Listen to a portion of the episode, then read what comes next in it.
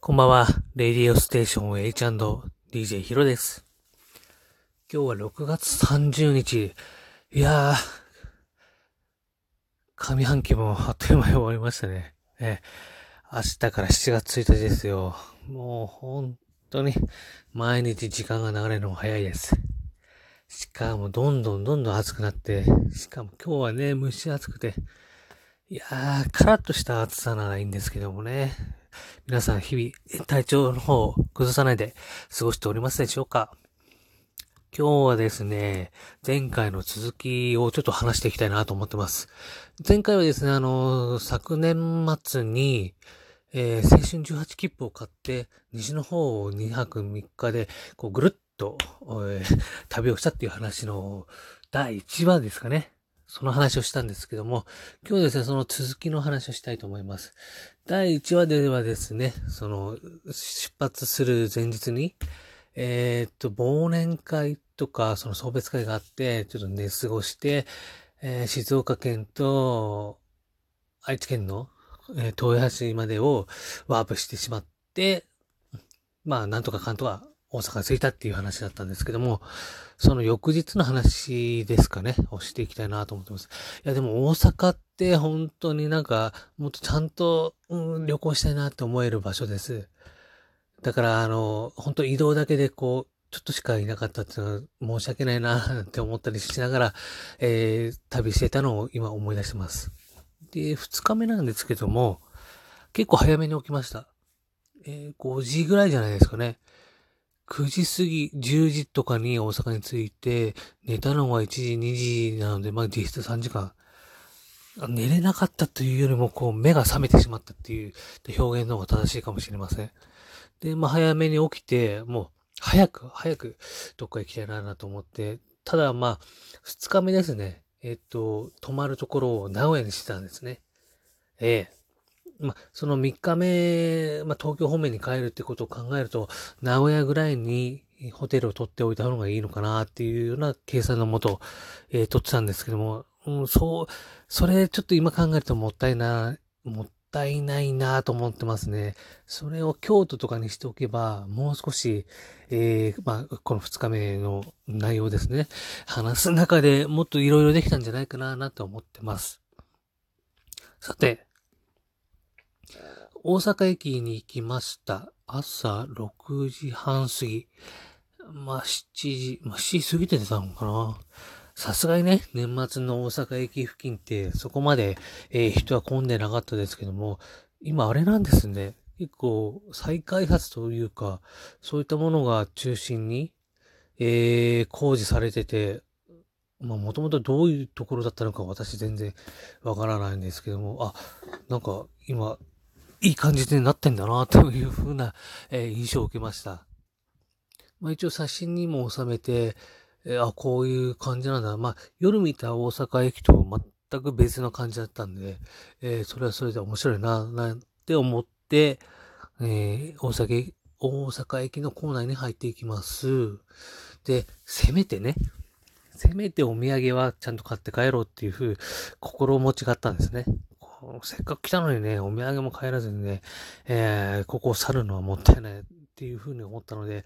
えー、まあ、早朝というか、ちょっと朝早すぎたんでね、お土産なんか売ってるとこもしかしたらないのかななんて思ってたんですけど、まあ、さすがにね、この、大都市ですからね、大阪も。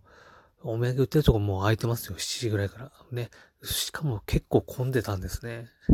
えーそんな朝早くあんたお土産買ってどこへ行くんだっていうところだったんですけど、まあ年末っていう帰省ラッシュ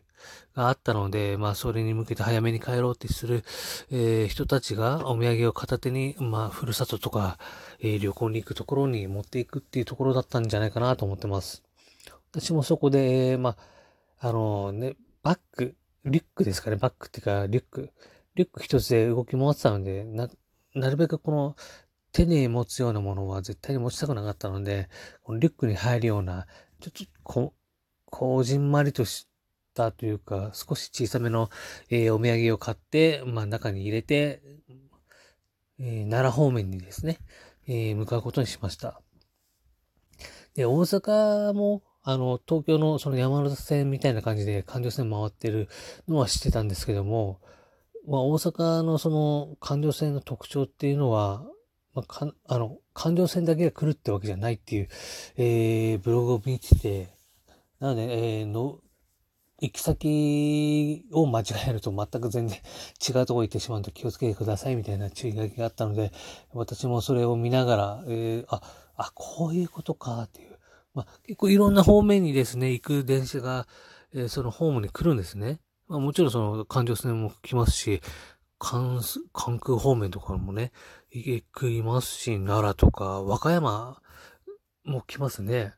だからそこの乗り間違いだけしないようには、まあ、気をつけて、えー、並んでました。で、奈良方面に行く、あれ、なんていうのかなこれ名前間違ってたらごめんなさい。誰か指摘してください。確か、大和寺海賊か、宮古寺海賊って、なんかそんな、そんな海賊の名前でした。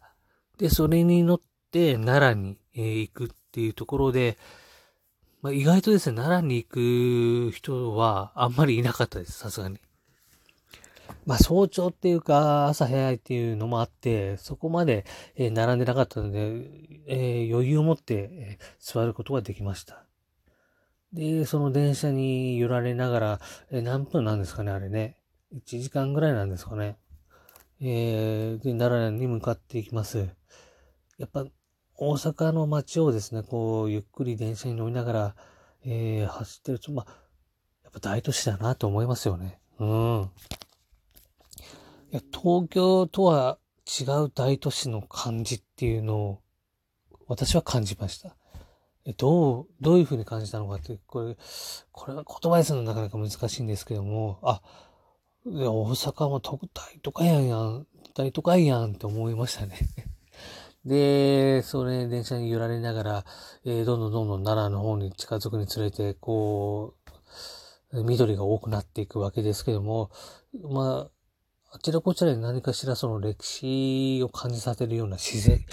史跡とか、えー、建造物が見えるにつれて、ああ、俺は奈良に向かってるんだななんていうふうに、えー、まあ、その景色を見ながら思ってたんですね。で、本来なら、本来なら、奈良は絶対観光地、観光地なわけですから、えー、1日2日かけて、えー、回るべきだと思います。にもかかわらず、今回私の目的は移動することが旅行の、えー、第一の目的なので、奈良をなんと、素通りじゃないですけども、本当2時間ぐらいでピッと過ぎ去ってしまうっていうようなプランで、えー、動いてたので、後になって、まあ、知り合いとかに、なんてもったいない旅行してんの？みたいな。奈良行ったのに、そんな旅行の仕方ありえないんだけどって、え、すごい怒られました。ただ、うん、確かにそう、うん、その時はそう思わなかったんですけど、今にして思うと、かなりもったいないな、っていうふうに思います。なので本当奈良はもう少し時間かけて、えー、回ってみたいなって、今度行くときはそう思ってます。そして JR の奈良駅ですかね、着きました。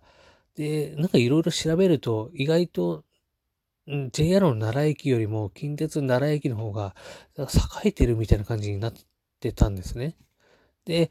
意外、あれなんですね。JR の奈良駅って綺麗になってたんで、まあ、そこまで、えー、なんか別になんか大差があるのかな、ないのかな、なんていうふうに思いながら、近鉄の、えー、奈良駅の方も見てみましたけども、確かにどことなく、どことなく近鉄奈良駅の方が活気があったのかな、なんていうふうにも思いましたけども、JR の奈良駅も結構綺麗で、えー、良かったです。で、もう降りた瞬間、えー、改札を出た瞬間、ああのー、本当外国人が多いです。え、日本人の方が少ない。まあ、その年末のあれを利用して旅行に来てる外国人が多いっていうのもあるのかもしれないんですけども、まあ、外国人が多かったです。で、じゃあ、奈良も本当は素通りじゃないですけども、早く移動して、えー、行かなきゃいけないところなんですけども、どうしてもですね、さすがに東大寺が見たかったので、東大寺だけは絶対寄りたいっていうふうに思ってたんですね。なので、そこに寄るための、えー、東大寺方面行きのバスですかね。えー、それに乗り込んで、東大寺に向かいました。で、あ、っていうところでちょっとですね、もういい時間ぐらいになってしまったので、この続きは次回に回していきたいと思ってます。ちょっと長々と、えー、話してしまってるんですけども、ぜひですね、皆さんも、電車とかで旅する機会があったらですね、まあ、の、移動が目的か、その観光地が目的かは、その、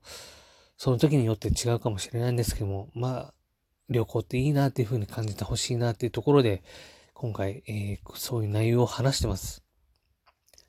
同時間も、随分経ってしまいましたので、また次回に、この話の続きをしていきたいと思っております。でも、やっぱり、ラジオって難しいですね。それではまた。